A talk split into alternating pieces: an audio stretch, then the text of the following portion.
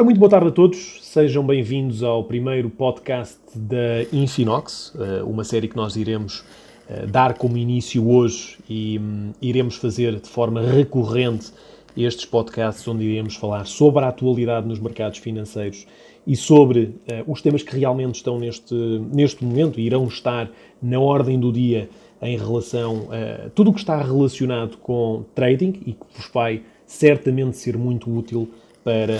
um, vos poder auxiliar naquilo que é a vossa negociação. Um, antes de mais uh, apresentar-me, meu nome é Tiago Cardoso, eu sou diretor da Infinox, um, da Infinox Ibéria. Uh, nós, neste escritório, uh, tratamos de todo o auxílio, acompanhamento e, e abertura de, de, contas e a relação com todos os clientes que falam língua espanhola e língua portuguesa. e hoje o nosso tema vai incidir precisamente sobre um dos grandes temas que estão a, está a afetar neste momento, uh, a par também daquilo que é o Brexit, a afetar os mercados financeiros, que é a guerra comercial entre os Estados Unidos e a China. Portanto, nós neste momento, uh, no mundo, em termos daquilo que são os acontecimentos macroeconómicos, temos ehm, uma série de, de, fatores, uma série de chamados drivers, que implicam tudo aquilo que é a política monetária e a política económica de, das, das, das, grandes economias mundiais. Temos, como eu disse há pouco, o Brexit, que obviamente eh, é um tema, nós iremos falar noutros podcasts, mas que uh, afeta bastante aquilo que é o cenário económico futuro das economias, seja da, da economia europeia, seja da economia britânica, mas também do mundo inteiro, porque, porque uh, o Reino Unido tem obviamente relações comerciais também com, com, com todos os outros países do mundo. Um, e Obviamente, também um dos outros grandes temas é a guerra comercial entre os Estados Unidos e a China. Eu hoje vou falar um pouco sobre isto para vocês também estarem por dentro daquilo que está uh, a acontecer neste, em relação a este tema, o que é que se passa do lado dos Estados Unidos, o que é que se passa do lado da China e o que é que poderemos esperar para 2020 em relação a este tema. Ora, uh, onde é que tudo isto começou? Basicamente, uh, esta, digamos, guerra, que é o enfim, é o, é o, é o conceito que se tem, tem falado, é uma guerra um, entre, entre duas economias, eh, mas que acaba mais por ser uma discussão, não é bem uma guerra, mais uma, uma, uma discussão, um confronto que existe e cheio de retaliações. Ora, tudo isto começou, basicamente, em 2018, com um discurso um, do presidente Donald Trump, que, uh, basicamente, o que ele fez foi anunciar tarifas sobre os produtos importados da China com o objetivo de impulsionar a economia americana, de forma a que os produtores norte-americanos conseguissem ter uma vantagem competitiva, uma vantagem de preços face aos concorrentes chineses.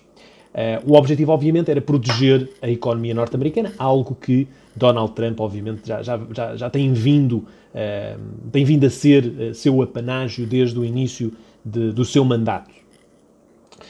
Ora, com isto, com esta decisão, com esta implementação de novas tarifas, obviamente que o governo chinês não ficou parado. O governo chinês reagiu e uh, respondeu pela mesma moeda, respondeu também com uh, pesadas tarifas sobre os produtos norte-americanos. E nós, como sabemos, uh, o, o, mercado chinês é um mercado cada vez de maior consumo, cada vez a crescer mais em termos daquilo que é a abertura para outras economias e, obviamente, isto iria ter um impacto muito significativo na, na economia, na economia norte, norte-americana, porque uh, existe uma série de uh, exportações, existe um peso muito grande naquilo que são as exportações norte-americanas para uh, a China. Ora, então, após o Trump anunciar um, uma tarifa de 10%, que foi essa a sua, a sua o seu, enfim, a sua, a sua decisão sobre aquilo que seria a aplicação de tarifas aos produtos chineses, a China anunciou uma suspensão na compra de produtos agrícolas aos Estados Unidos, desvalorizando assim ehm, também a sua moeda para os menores níveis desde 2009. Portanto, ficámos a ter sensivelmente com o, o, dólar a cotar uh, nos 7,15 yuans. E também anunciou tarifas entre 5% a 10% em cerca de 75 mil milhões de dólares de produtos norte-americanos. Ora, isto foi escalando. Uh, quando a China apresentava estas retaliações, também o governo dos Estados Unidos apresentava retaliações, uh, a disputa continuou e para haver um, digamos, um cessar-fogo entre estas duas economias,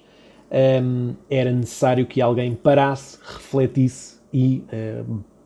dissesse e decidisse que não iriam existir uh, um, mais tarifas, ou pelo menos iria existir um acordo entre ambas as economias para eliminar ou, pelo menos, reduzir estas, estas tarifas. Atualmente, os Estados Unidos pretendem taxar cerca de, para terem uma noção, 550 mil milhões um, de dólares em produtos chineses e a China quer taxar 185 mil milhões de dólares em produtos americanos. Portanto, claramente aqui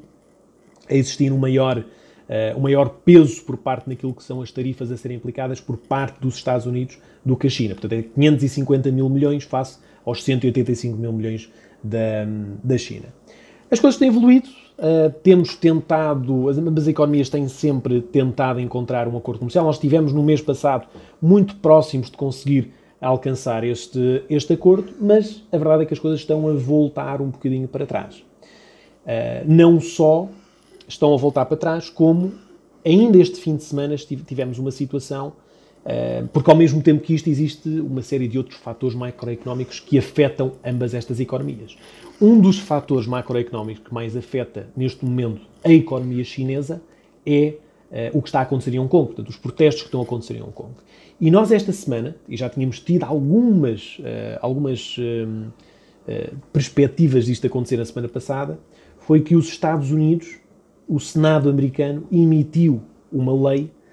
que visa apoiar os protestantes em Hong Kong. Ora, isto acaba por ser, no fundo, uma, uma espécie de uma ofensa aos, ao governo chinês, um, que vem desvirtuar um bocadinho aquilo que se esperava em relação ao alcançar deste, deste acordo. Portanto, toda a evolução que estava a existir desde final de, do mês de outubro até esta semana desvaneceu, desapareceu por causa desta lei que foi passada uh, por parte do Senado norte-americano. E, portanto, nós aqui voltamos a estar numa situação onde continuamos a não ter um acordo em vista e a não ter uma expectativa deste acordo poder ser alcançado. Eu recordo-vos no início deste mês estava tudo tão próximo de conseguir ser alcançado que a única coisa que faltava era discutir em que dia e em que uh, local é que seria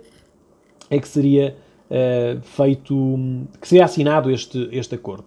Voltámos tudo atrás agora e a situação está uh, claramente claramente pior do que estava há umas semanas atrás. Agora, isto em relação àquilo que é o background face a este, a este tema, o que é que nós podemos daqui para a frente esperar? Temos dois grandes cenários. Aliás, eu diria que são uh, os únicos dois, depois podem-se desmembrar em outros vários cenários que nós depois, enfim, vão, vão, vão ser possíveis uh, semi-cenários que vão acontecendo conforme também as coisas vão evoluindo ao longo do tempo. Portanto, obviamente que os dois cenários é temos acordo ou não temos acordo. E a forma como isso pode uh, impactar os, os, mercados, os mercados financeiros. Ora então, olhando para o cenário em que temos um acordo, o que é que pode acontecer? Portanto, obviamente que passamos a ter um mercado com forte apetite pelo risco,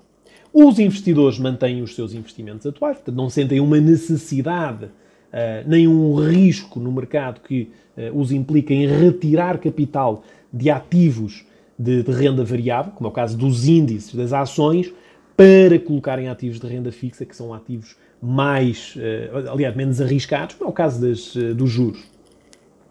Portanto, os países emergentes acabam por ter um, um, um desempenho superior, porque, obviamente, acabam por uh, conseguir ter o apoio destas duas grandes economias e uma atenção maior por parte destas grandes economias. O dólar acaba por enfraquecer, porque o dólar também temos que ver que valoriza muito como ativo de refúgio nestas circunstâncias e porque as economias uh, menores, ou economias que uh, necessitam de coexistir com aquilo que é as balanças comerciais das grandes economias mundiais, acabam por valorizar pelo apetite pelo risco face ao dólar. E, portanto, a produção económica, tanto dos Estados Unidos como da China, vai consolidar para um crescimento mais saudável e, como consequência disso, o PIB mundial acaba uh, naturalmente também por, um, por evoluir positivamente. Caso tenhamos um cenário onde não haja acordo. Neste caso, aquilo que nós podemos esperar é, obviamente, um mercado com uma larga aversão pelo risco. Acabamos por ter uh, as taxas, muito provavelmente, a poderem subir no, no, no futuro, porque não havendo acordo, obviamente que esta situação acabará por escalar cada vez mais, o que iria colocar ambas as economias numa situação de uh, em que, em que uh, obviamente, as suas economias iriam ser bastante afetadas na sua produção comercial, na, na, sua produção económica, peço desculpa, porque continuariam a ter uma, uma perspectiva de balança comercial a não, não ser tão rica como no passado teria sido. E, portanto, poderíamos ver mesmo isto a levar a economia mundial a entrar numa recessão, que é algo que já se vem a esperar, porque não nos podemos esquecer que a cada 7 a 10 anos acabamos sempre por ter uma, não digo uma crise, mas acabamos sempre por ter uma, uma ligeira correção naquilo que é o crescimento económico. Um, e, e, obviamente, que teríamos as grandes economias mundiais a reagir face a esse,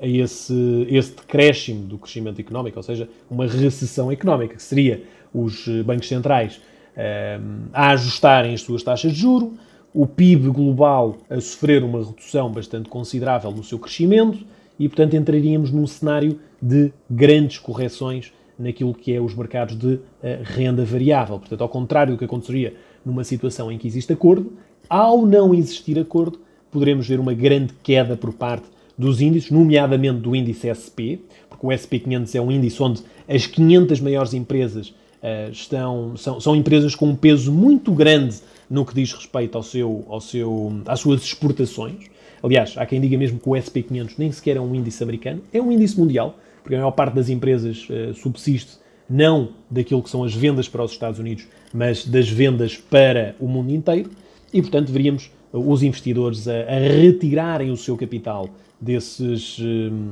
desses ativos, portanto, a vender ações, um, a colocar esse capital em ativos de não só renda fixa, mas também ativos de maior refúgio, ou mesmo colocar em capital, porque, claro, nós, o ser humano acaba sempre por aprender com as, com as, um, com as experiências passadas. E, e, muitos investidores já perceberam que se passássemos outra vez por 2008, pela situação de 2008, o que faria sentido era retirar o capital, mantê-lo em liquidez, esperar que os mercados caiam e comprar nas quedas a que tivemos, de 45% a 50% do, no, no, nos índices, e aí sim voltar a reinvestir numa expectativa de um, especular sobre a recuperação económica nos anos seguintes. Portanto, este é o cenário, os dois cenários que nós temos em relação ao, ao acordo comercial, ao, acordo, ao, à guerra comercial entre os Estados Unidos e a China. É muito importante percebermos não só o background, ou seja, tudo o que é o histórico passado entre ambos os países neste, no que diz respeito a este tema, mas perceber em que uh, cenário nós mais acreditamos e, perante isso, agir e posicionarmos no mercado, tendo em conta essa situação. Nós por hoje vamos ficar por aqui. Uh, nós voltaremos então no próximo podcast para discutir um outro tema. Deixem, deixem um comentário sobre o que acham sobre, sobre esta questão da guerra comercial, sobre para onde é que acreditam que tanto índices como, como também o ouro, sendo um ativo de refúgio, onde é que poderá ir em cada um destes cenários e também contem-nos um pouco sobre como é que vocês estão posicionados para aquilo que acham que será a conclusão deste tema. Um abraço e até à próxima.